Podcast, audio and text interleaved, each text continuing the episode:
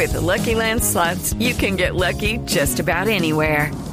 This is your captain speaking. Uh, we've got clear runway and the weather's fine, but we're just going to circle up here a while and uh, get lucky. No, no, nothing like that. It's just these cash prizes add up quick. So I suggest you sit back, keep your tray table upright, and start getting lucky. Play for free at LuckyLandSlots.com. Are you feeling lucky? No purchase necessary. Void where prohibited by law. 18 plus terms and conditions apply. See website for details. Boombox.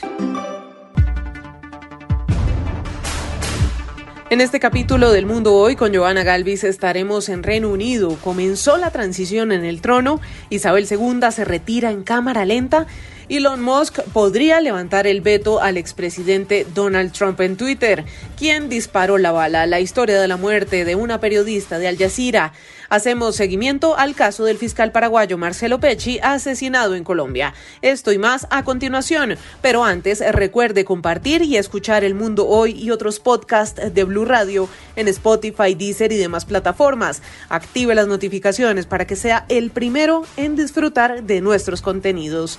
declare before you all that my whole life, whether it be long or short, shall be devoted to your service and to the service of our great imperial... Comenzamos el recorrido por el mundo este miércoles 11 de mayo de 2022 en Reino Unido. Tras la ausencia de la reina Isabel a su principal acto político del año, la prensa británica ya habla de una abdicación en cámara lenta. La gran duda es si su salud le permitirá asistir a las fiestas por sus 70 años en el trono. Silvia Carrasco. Debido a su delicada salud, la reina Isabel II no estuvo presente en la inauguración del periodo parlamentario, posiblemente su ceremonia más importante del año. Varios problemas de salud atormentan a la monarca de 96 años. Arrancó el año pasado con una esguince en la espalda, luego sus dificultades de movilidad han persistido y se señaló que su contagio de COVID-19 en febrero pasado la dejó cansada y agotada.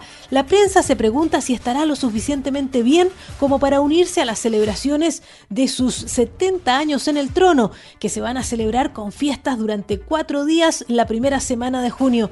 Lo cierto es que como con el inicio del periodo parlamentario, cada vez es más frecuente que la reemplace su heredero, el príncipe Carlos. Alguna prensa británica habla de una abdicación en slow motion, eh, pero esa palabra, abdicación, es tabú en el Reino Unido. Desde la renuncia de su tío, el rey Eduardo VIII, en 1936 para casarse con una divorciada. Gracias Silvia. Y el empresario multimillonario Elon Musk afirmó que levantará la prohibición de Twitter sobre el expresidente republicano muy polémico Donald Trump cuando se concrete la compra de la red social. Carlos Arturo Albino nos cuenta más. Joana, saludos desde Washington en este recorrido que usted hace por el mundo. Elon Musk no para de ser noticia desde que inició la compra de Twitter por 44 mil millones de dólares. En las últimas horas dijo que le devolvería la cuenta al expresidente de Estados Unidos Donald Trump, es decir, que revertiría la prohibición de Twitter sobre el expresidente cuando se concrete la operación para la compra de la red social. Elon Musk, nuevo dueño de Twitter. To ban Donald Trump. I think that was that was a mistake um, because it. Uh, el magnate dice que no cree que fue correcto bloquear a Donald Trump y cree que fue un error porque es una gran parte del país y que finalmente no resultó en que Donald Trump no tuviera voz. Donald Trump fue expulsado de Twitter el pasado 8 de enero del 2021 debido al riesgo de incitación a la violencia, decía Twitter en aquel momento. Trump había descartado el lunes nuevamente regresar a Twitter, pero Elon Musk ha dicho que la libertad de expresión es la base de una democracia y funciona y Twitter dice que es la plaza pública digital donde se debaten asuntos vitales para el futuro de la humanidad. Desde la ciudad de Washington, Carlos Arturo Albino, Blue Radio. Gracias, Carlos. Y las autoridades palestinas reclamaron a las Naciones Unidas una investigación internacional e independiente sobre el asesinato de la periodista de Al Jazeera, Shairin Abu Kalem, hecho del que responsabilizan al ejército israelí. ¿Qué se sabe de esta situación? ¿De dónde salió esta bala mortal? Enrique Rodríguez. La muerte de la veterana periodista de Al Jazeera, Shiren Abu Akleh, se ha producido esta mañana cuando cubría una incursión del ejército israelí en el campo de refugiados palestinos de Jenin, en Cisjordania.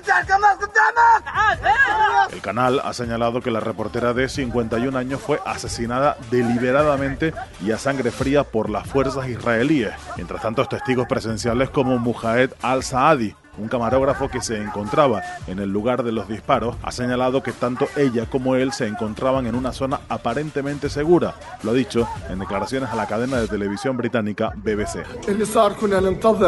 What happened was we were waiting for our colleagues to enter the refugee camp at the point where the Israeli army was present. Por su parte, el editor general de Al Jazeera, Mohamed Awad, también en declaraciones a la BBC, ha señalado que este es un crimen deliberado. We see this as international targeting and intentional targeting to Al Jazeera and its journalists uh, and to the whole journalistic community. Desde el lado israelí, el primer ministro Neftali Bennett afirmó en un comunicado que la periodista probablemente murió por disparos palestinos.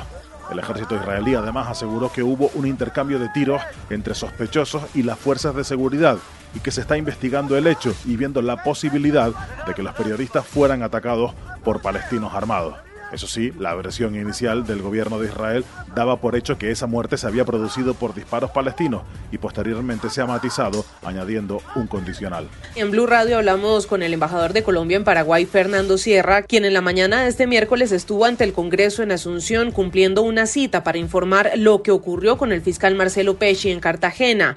El embajador asegura que los trámites para la repatriación del cuerpo están en marcha y podría darse este proceso en un par de días, pero también depende de cómo avance la investigación en parte. La esposa del fiscal, Claudia Aguilera, permanece en Colombia. Continúa en Colombia, que tiene la asistencia de los organismos de seguridad del Estado, eh, que está pues debidamente custodiada y que presumiblemente regrese con con el cuerpo del señor fiscal. Como parte de la sólida relación entre Colombia y Paraguay en la lucha contra el crimen organizado y ante el temor de los fiscales paraguayos por su seguridad, se está haciendo intercambio de asesorías para mejorar este punto. Se les ofreció todo ese apoyo y todo ese asesoramiento para que ellos puedan en algún momento eh, recurrir a nosotros y, y lo haremos con todo gusto. El diplomático colombiano también envió un mensaje para los paraguayos y a los extranjeros en general a no tener temor de visitar nuestro país. Colombia es un Estado social de derecho, que este es un hecho aislado, pero eso no puede socavar ni puede dañar una relación de muchos años y en donde Colombia se ha constituido como un destino turístico aquí de Paraguay. El mensaje es de tranquilidad, de apoyo, de rodear las, instituciones. Sierra comentó también que la vicepresidenta y canciller Marta Lucía Ramírez visitará Paraguay el 19 de mayo para firmar acuerdos en materia de seguridad y defensa. Y aunque este recorrido por el mundo se detiene por el momento, no olvide compartir y escuchar este y otros podcasts de Blue Radio en Spotify, Deezer y demás plataformas. Active las notificaciones y disfrute de nuestros contenidos en cualquier lugar y momento del día.